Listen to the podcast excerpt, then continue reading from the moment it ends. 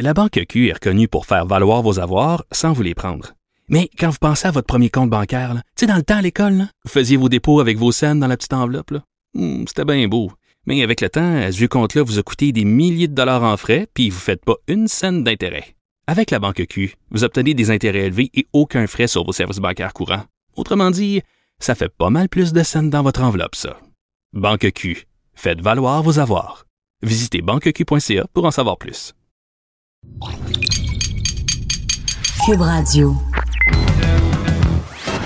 Il connaît tous les dessous de la politique. L'économie, la santé, le transport. Antoine Robitaille. Là-haut sur la colline. Cube Radio. Bon jeudi à tous. Aujourd'hui, à La Haut sur la Colline, on a un invité avec qui on va parler de tarifs d'électricité et de ce fameux projet de loi 34 très controversé du gouvernement Legault. Euh, C'est un invité de la Fédération canadienne de l'entreprise indépendante, Gopinath Jeya Ralatnam.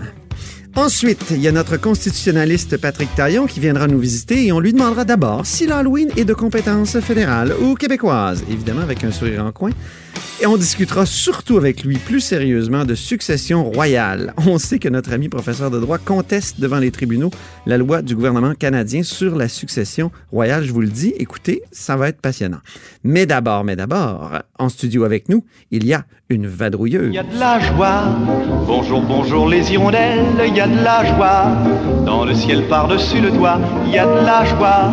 Et du soleil. oui, il y a de la Geneviève Lajoie avec nous aujourd'hui. Bonjour Geneviève. Bonjour Antoine. correspondante parlementaire à l'Assemblée nationale pour le Journal de Québec et le Journal de Montréal. Donc, Geneviève, ce que tu as révélé ce matin dans ton article sur la formation des médecins a fâché le premier ministre et sa ministre de la Santé? Je suis choquée.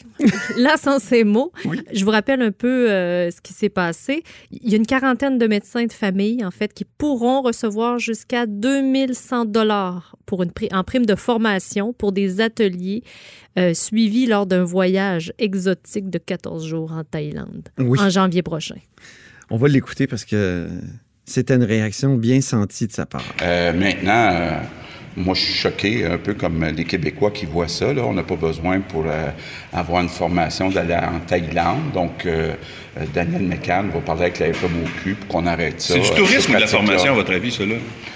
Ben, ce qu'on me dit, c'est que c'est eux autres qui payent leur voyage, euh, l'avion, mais la formation, ben, ça fait partie effectivement de l'enveloppe qui est payée par euh, les contribuables. Donc, euh, il y, a des- il y a pas mal de, de fonds publics qui sont engagés, là, Geneviève. C'est ça qui est fâchant. Oui, tout à fait. Donc, je vous rappelle un peu euh, euh, qu'est-ce qui permet aux, aux médecins généralistes de toucher cette prime-là.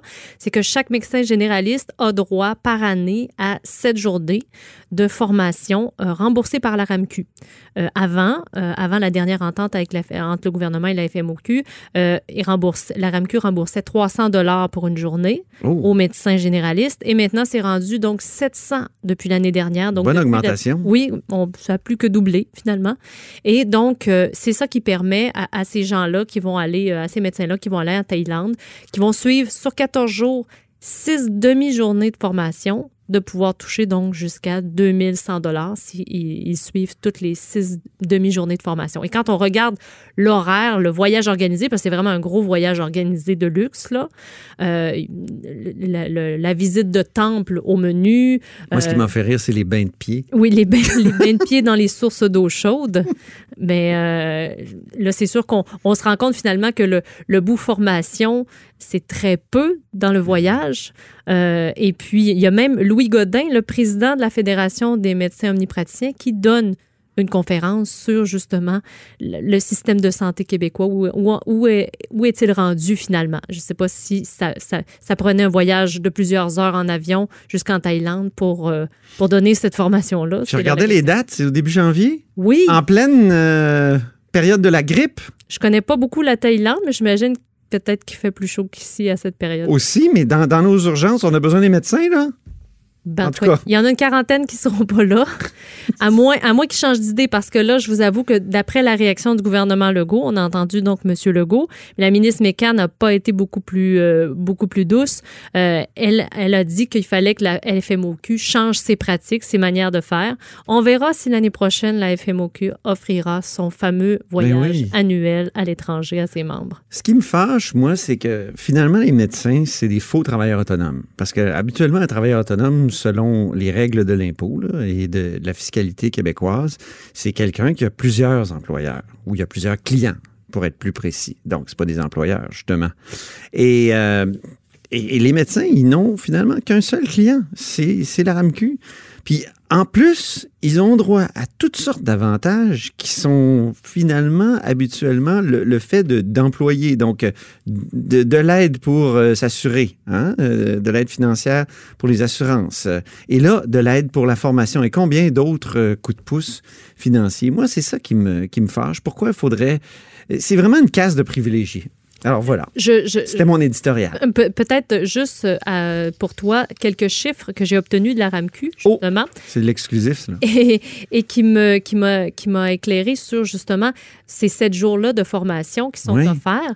Euh, bien, il y en a pour les médecins spécialistes et et pour les médecins omnipraticiens. Pour les médecins spécialistes, eux, c'est euh, 844 dollars remboursés par jour de formation. OK? Et au bout du compte, au bout de l'année, toutes ces sept journées-là pour tous les médecins, ben, ça nous coûte 20 plus de 21, mi- 21 millions pardon, de dollars pour les médecins spécialistes. Et jusqu'à maintenant, ça coûtait autour de euh, 7, 7 millions pour les, omnipraticiens. Mais là, étant donné que la prime a doublé, ben là, on peut s'attendre à ce que ce montant-là aussi double. C'est des bons montants quand même. Oui. Pour la formation, puis mais on ne sait pas quelle quantité de cet argent-là ou quelle portion de cet argent-là est consacrée à l'étranger. hein, Non, effectivement, parce que euh, la RAMQ n'était pas capable d'extraire les chiffres. Alors, c'est le chiffre global pour l'année. Autre sujet maintenant, Geneviève était écrit là-dessus euh, ce matin. Est-ce qu'il va y avoir une course euh, à la chefferie au Parti libéral finalement? Ben là, la question vraiment commence à être pertinente euh, Oui. parce que on apprend donc ce matin que Madame euh, Marwariski, que tout le monde voit comme la principale rivale de Dominique Anglade, je vous rappelle, la seule candidate en lice à la chefferie libérale pour le moment, elle reporte le- le- le- sa décision. Donc, euh, après la partielle de Jean Talon, Mhm. euh, où ce sera intéressant justement de voir est-ce que le résultat de la partielle aura un impact dans sa décision. On s'attend, euh, en tout cas en coulisses, là, la CAQ mise gros sur cette, cette, Oui. cette, cette partielle-là, puisque si, si les, les libéraux perdent cette circonscription-là, ils n'auront plus personne. Aucun, aucune circonscription à l'est de Montréal. C'est quand non, même significatif. Là. Ouais. Donc, euh, Marois Risky, donc, qui reporte cette décision-là, euh, elle avait pourtant prévu le, le- donner sa- sa- sa- le fruit de sa réflexion euh, après l'élection fédérale. Donc là, au Est-ce que c'est mieux une course ou un, une- un couronnement? Ben, on a posé la question ce matin Je sais. à euh, Marie Monpetit, qui est euh, députée libérale et qui appuie Dominique Anglade. Et selon elle, ben, pas plus mal un couronnement, finalement. Comme Alors ça, que ici, à ce micro, Pierre Arcan m'a dit il y a quelques jours qu'il préférait une course parce que ça fait euh, bouger les idées qu'il a dit. Ça fait, ça stimule les idées du parti. Ben justement, quand on lui a posé la question à Marie Montpetit, est-ce que c'est pas non plus euh, une façon pour le parti d'avoir de la visibilité, d'aller chercher des, membres supplémentaires, faire le plein de membres justement parce qu'ils en ont bien besoin? Euh, Madame Montpetit, elle, ne, voyait pas ça comme ça. Euh, selon elle, si jamais il y a un couronnement, ben justement, Madame Anglade, parce que ce sera elle, si jamais il y a un couronnement, ben elle prendra position à l'Assemblée nationale dès le mois de février, bien en poste pour euh, s'opposer, euh, être vis-à-vis François Legault en Chambre. On a bien hâte de voir quelle sera la décision de, de Mme Risky, finalement. Ça va avoir quelques impacts. Oui. Merci beaucoup, Geneviève Lajoie, correspondante parlementaire au Journal de Québec, Journal de Montréal. Merci. La Banque Q est reconnue pour faire valoir vos avoirs sans vous les prendre. Mais quand vous pensez à votre premier compte bancaire, tu sais, dans le temps à l'école, là, vous faisiez vos dépôts avec vos scènes dans la petite enveloppe. là. Hmm, C'était bien beau. Mais avec le temps, à ce vieux compte-là vous a coûté des milliers de dollars en frais, puis vous ne faites pas une scène d'intérêt. Avec la Banque Q, vous obtenez des intérêts élevés et aucun frais sur vos services bancaires courants. Autrement dit, ça fait pas mal plus de scènes dans votre enveloppe, ça. Banque Q, faites valoir vos avoirs. Visitez banqueq.ca pour en savoir plus. Là-haut sur la colline. Une entrée privilégiée dans le Parlement. Cube Radio.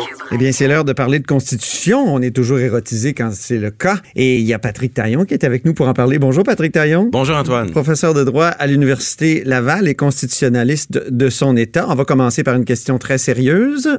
L'Halloween, est-ce que c'est de compétence fédérale ou provinciale, Patrick? Ben, c'est pas c'est une question amusante, mais qui nous permet vraiment de voir comment ça marche le partage des compétences. qui nous est posée par Patrick Huot, l'ancien député de Vanier du Parti libéral euh, du Québec, sur Twitter. Ben, c'est clair qu'en 1867, l'Halloween, ça fait pas partie des choses qu'on a cru bon de mentionner à 80, à l'article 91 ou à l'article 92. Donc, quand c'est pas mentionné, il faut au fond regarder l'Halloween comme plusieurs objets, plusieurs aspects, plusieurs questions, puis rattacher. Donc, la sécurité dans les, rues des villes, les villes, c'est provincial, les affaires locales, c'est provincial, Euh, l'aspect culturel de l'Halloween, c'est provincial, l'aspect éducatif, parce qu'il y a beaucoup de, de choses qui se passent dans nos écoles. Après, est-ce qu'il n'y a pas un aspect fédéral dans quel type de bonbons, quel type de produits peuvent être accrédités? Je sais pas, faudrait fouiller, mais a Ah, priori, a priori, c'est du droit privé, c'est des affaires locales et ça relève des provinces. Bon, ça relève du Québec. La cause est entendue. Formidable. Plus sérieusement maintenant, la succession royale. Depuis 2013, tu fais partie, Patrick, d'un groupe qui conteste la loi sur la succession royale qui est de mars 2013, qui a été adoptée au Parlement fédéral. Euh, pourquoi tu contestes cette loi-là? Puis pourquoi j'en parle? Euh, parce que là, il y a la Cour d'appel qui s'est penchée là-dessus, qui a rejeté votre contestation. Oui. Alors, la, la Cour d'appel, lundi dernier, euh, a, a conclu que c'est la, la position fédérale dans le dossier qui, qui, qui doit euh, s'apprimer, euh, du moins c'est son interprétation. Euh, pourquoi on s'est lancé là-dedans? C'est dur, à- au fond, c'est c'est peut-être le, le mot était un peu fort, mais c'est un peu comme si on, on observait ce qui se passait en mars 2013, puis on voyait que le gouvernement Harper cherchait un peu à étouffer l'affaire. Un projet de loi adopté dans une seule journée, aucune consultation des provinces. Puis plus on fouillait un peu sur ces questions-là, très techniques liées à la monarchie, plus on se rendait compte qu'il fallait un peu là peut-être jouer le rôle de sonneur d'alerte, à alerter le public, puis amener une... Parce que derrière la technicité du sujet, il y avait une volonté délibérée d'esquiver la négociation avec les provinces. Puis il y avait aussi une lecture de nos relations avec le Royaume-Uni euh, très euh, nostalgique, euh, très retour en arrière par rapport aux acquis du, du, rapatriement. Là, faut rappeler quelques faits. Donc, en 2011, euh, finalement, le Commonwealth s'entend pour euh, moderniser les règles de succession royale. Donc, Ouais. que- les- les- les- femme puisse accéder euh, plus, plus facilement. D'abord, les, les règles de succession, c'est quoi? C'est les règles qui permettent de savoir qui est chef de l'État au Canada. Ben, C'est pas rien. Et le jour où on veut devenir une république, ben c'est ces règles-là qu'il faut abroger. Le jour où on veut réformer la monarchie, c'est dans ces règles-là qu'il faut jouer. C'est pas rien. Donc, c'est des règles qui sont constitutionnelles. Et depuis 82, c'est clairement, il y, y a deux choses qui ressortent du rapatriement. D'abord, quand on touche à la monarchie, c'est l'unanimité. Alors là, on touchait à la monarchie. c'est écrit à l'article 41. Exactement. Deuxième constat, c'est que après 82, le Parlement britannique est plus supposé de légiférer pour nous. À l'époque où on était une colonie, ça allait de soi que euh, les règles de désignation de la couronne, qui était une seule couronne pour tout l'empire, c'était les Britanniques qui s'en occupaient. Même la Constitution de 82, c'est les Britanniques qui l'ont juridiquement adoptée. Ouais. Et ce lien-là, il est brisé en 82. Et là, qu'est-ce que fait le gouvernement Harper en 2013 Ben il dit, moi je veux éviter les négociations constitutionnelles, fait que je vais repartir avec une conception très euh, coloniale de nos rapports avec le Royaume-Uni qui veut que juridiquement, les Britanniques règlent la question pour nous. Ben oui. Comme si ça n'avait pas été rapatrié, notre Constitution. Du moins, comme si la question de la succession royale était une exception dans le rapatriement. C'est ça qui Et, et comment il taille cette, euh, cette exception-là, puis c'est ça que la Cour d'appel a, a acheté comme, euh, comme, comme théorie, si je peux dire, c'est qu'il y aurait dans la Constitution canadienne une règle non écrite. C'est- commode, les règles non écrites, ça permet de sculpter le droit comme on le veut. Donc, une règle non écrite qui dit quiconque est roi ou reine au, au Royaume-Uni le devient automatiquement au Canada. Plutôt que, comme c'est le cas en Australie, en Nouvelle-Zélande, dans tous les anciens dominions, une logique qui veut que ben, on a la même reine parce qu'on a les mêmes règles, mais chacun de ces pays, chacun de ces États indépendants, chacun de ces royaumes, si vous aimez mieux le langage Ah monarchiste, ça. euh, chacun de ces royaumes a le contrôle de ces règles. Puis c'était ça l'enjeu du rapatriement, avoir le contrôle de notre constitution. Et là, l'interprétation qui est adoptée pour éviter une négociation constitutionnelle, c'est de dérapatrier un morceau de la constitution. C'est ça, mais c'est parce que la Constitution est tellement rigide et tellement aussi une boîte de Pandore qu'on cherche à contourner les négociations ou éviter toute négociation sur son renouvellement? C'est ça, dans le fond. Alors, nous, on dit que c'est un recul pour l'indépendance du Canada, mais du côté fédéral, on va dire, ben non, le Canada est quand même indépendant parce que le jour où il voudrait rompre avec ce lien de dépendance britannique, Ouais. il a le pouvoir de couper le cordon, si je peux dire. OK. Alors évidemment, c'est comme si c'est comme la situation avant 82. Avant 82, on pouvait dire le Canada n'est pas totalement indépendant, il contrôle pas toutes ses règles constitutionnelles. Mais il a le pouvoir de, de rompre avec les Britanniques. Mais là, on nous dit la même chose, mais sur la monarchie. Et ça, c'est un recul par rapport à ce qui existe en Australie, en Nouvelle-Zélande. C'est un recul aussi pour le fédéralisme, parce que le- la couronne, là, il y a deux choses. Une, on peut regarder ça comme un petit symbole, la monarchie, mais Oui. c'est pas important. Mais sinon, si on le prend juridiquement au sérieux, la couronne, ça veut dire en droit l'État. Donc, euh, c'est pas pour rien qu'on dit procureur de la couronne, pas pour rien qu'on dit les terres Société de la couronne. de la couronne. C'est que la couronne signifie l'État et l'État dans notre système fédéral, ben il est il est partagé, il est scindé en deux. Donc c'est normal que les provinces aient un mot à jouer. C'est pas pour rien que notre intervention, on, on- on la voyait un peu comme une façon de créer une dynamique de parce que elle, a permis que le gouvernement du Québec embarque dans cette contestation là. Mhm. le gouvernement du Québec euh, sous Pauline Marois, sous Philippe Couillard, dans le dossier a, a intervenu pour défendre une position similaire à la nôtre, pour défendre au fond le, la compétence des provinces d'avoir leur mot à dire. Est-ce qu'il y a d'autres provinces qui sont intervenues? Non, pour l'instant, il n'y a pas d'autres provinces. Et Mais ça, c'est un enjeu de la suite des choses. C'est-à-dire que. Ben, ma est-ce question que sur le- la suite des choses, c'est y en aura-t-il une et elle, elle y voit aller euh, en Cour suprême? On a très certainement envie euh, d'aller jusqu'au bout parce que euh, peu importe la thèse qui est retenue, c'est la vision qu'on a du Canada, puis la vision qu'on a du rapport avec le Royaume-Uni, puis du fédéralisme qui est en jeu. Si c'est comme ça que la Cour suprême voit les liens avec le Canada, avec le Royaume-Uni, si c'est un recul par rapport à l'indépendance du Canada qu'elle veut confirmer, elle le fera. Si c'est plutôt notre thèse qu'elle préfère, qui nous semble plus cohérente, ben tant mieux, ça sera une avancée pour pour les Donc nous, la tentation est forte, l'envie est au rendez-vous, mais euh, évidemment, euh, c'est un débat d'intérêt pan-canadien qui est très politique, très lié à la vision de l'État. Donc c'est important de voir aussi ce que euh, le gouvernement du Québec, qui a changé de couleur depuis, va faire. Est-ce que Sonia Lebel, qui est ministre à la fois des relations avec le reste du Canada et à la fois ministre de la Justice, comment elle va, elle, se positionner pour la suite des choses? Et aussi, maintenant, si le dossier se déplace vers la Cour suprême, est-ce que d'autres provinces, très préoccupées par ces questions, euh, traditionnellement, parce que si c'est si l'unanimité qui est exigée dans la Constitution de 82, c'est parce que les provinces l'ont exigé. Donc, Oui. euh, est-ce que les autres provinces vont, vont se manifester? Mais ça a toujours été un peu le sens de notre action, de, de provoquer, un, derrière la question très technique, provoquer un débat public pour dire c'est pas vrai que cette affaire-là va se régler en une journée à la, Sam- à la Chambre des communes, un peu en cachette, puis qu'on va faire un, un tour de passe-passe pour reculer euh, par rapport à, à ce qui est les acquis euh, du rapatriement, ce qui est les acquis de, de nos liens euh, avec euh, le Royaume-Uni qui n'ont pu être les mêmes que ceux qu'on a connus dans le passé. Si on prend la- une perspective un peu plus large, on se rend Ouais. compte qu'à chaque fois qu'il y a une, une modification qu'on voudrait faire à cette euh, constitution, euh, il y a des gens qui essaient de la contourner. On pense au Oui, Sénat, par exemple. Bien sûr, bien sûr. Hein, le- Le, le- Sénat, euh, dans les mêmes années, on avait changé des trucs sur la Cour suprême à la suite de l'élimination du juge Nadon. Oui. Donc tout ça a été fait un peu sous, sous les conservateurs. Ils ont eu euh, des échecs devant les tribunaux sur ces questions-là.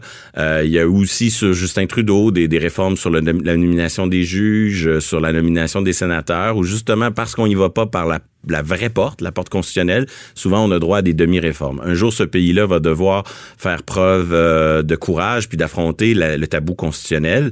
Euh, nous, c'était une Sinon, partie... sinon c'est Pierre-Éliott Trudeau qui a eu, aurait eu raison, c'est-à-dire que sa constitution allait durer mille ans. Ouais, c'était une partie du sens de, la- de notre démarche là, dans, dans la mesure où euh, ça peut pas fonctionner lorsque les autochtones ont des demandes constitutionnelles. On dit ah c'est pas important. Lorsque le Québec en a, c'est pas important. Lorsque l'Ouest en a, c'est pas important. Puis quand le fédéral lui a un changement qui lui tient à cœur, moderniser les règles de succession, ben, il invente des règles non écrites et, des, une théorie pour essayer d'esquiver. Bon, dans ce cas-là, pour l'instant, les tribunaux embarquent dans cette théorie-là.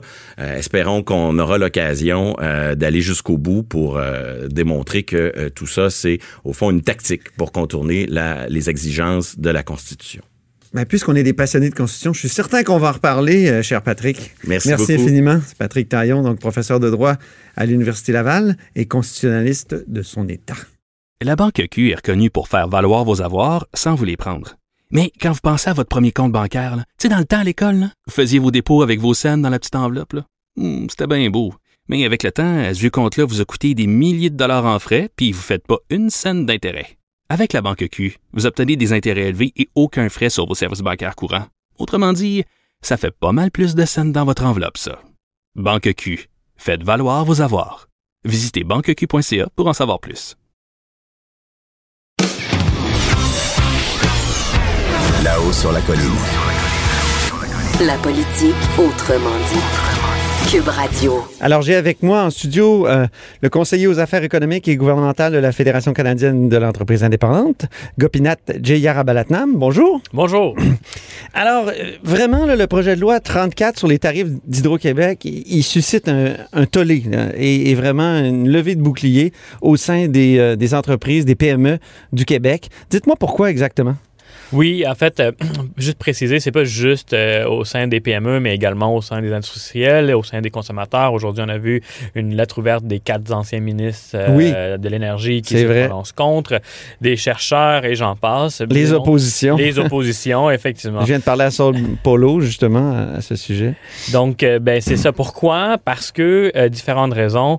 D'abord, euh, ça vient enlever un certain nombre de pouvoirs à la régie que la régie a aujourd'hui pour euh, surveiller les activités d'Hydro-Québec. Par exemple, euh, on vient de voir que sur les euh, questions de bornes de recharge, Hydro-Québec a demandé un certain nombre d'affaires qu'Hydro, que la régie est venue euh, dire Hey, oh, une minute là, parce que là, euh, vous allez trop vite, on va prendre le temps d'évaluer ça. Puis venez vous présenter devant nous dans quelques années pour vous nous assurer que euh, les rendements sont là puis que ça se passe bien. Ben, si le projet de loi 34 passe, ce genre de pouvoir de la régie ne sera plus possible. Donc, Hydro-Québec va avoir carte blanche pour investir, euh, pour euh, euh, peut-être même euh, dépasser des coûts, puis on n'aura aucune, aucune réponse à ces questions-là. Donc, d'abord, des pouvoirs de la régie qui sont retirés.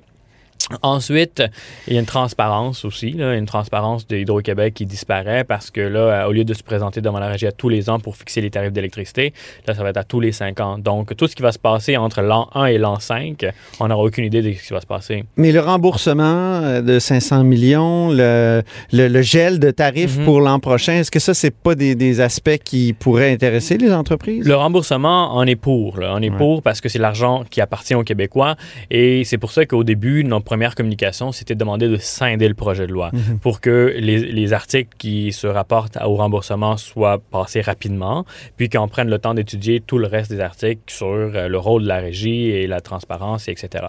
Mais là, ce que, ce que le gouvernement a dit, c'est non. Fait que là, on, est, on, est- on a, on a changé notre, euh, notre communication, puis on a dit retirez le projet de loi au complet, prenons le temps d'étudier au complet. Ceci étant dit, rappelons, rappelons que... Puis là, vous la- faites circuler cette lettre-là là, qu'on a obtenue par... fait, euh, fait que là, on, a, courriel, on a ouais. évidemment, d'abord, on a pr- procédé en deux temps. On a sondé euh, sur différentes mesures du projet de loi nos PME, puis nos PME, à 82 ils disent ils veulent que la, que la régie surveille davantage euh, Hydro-Québec, pas moins.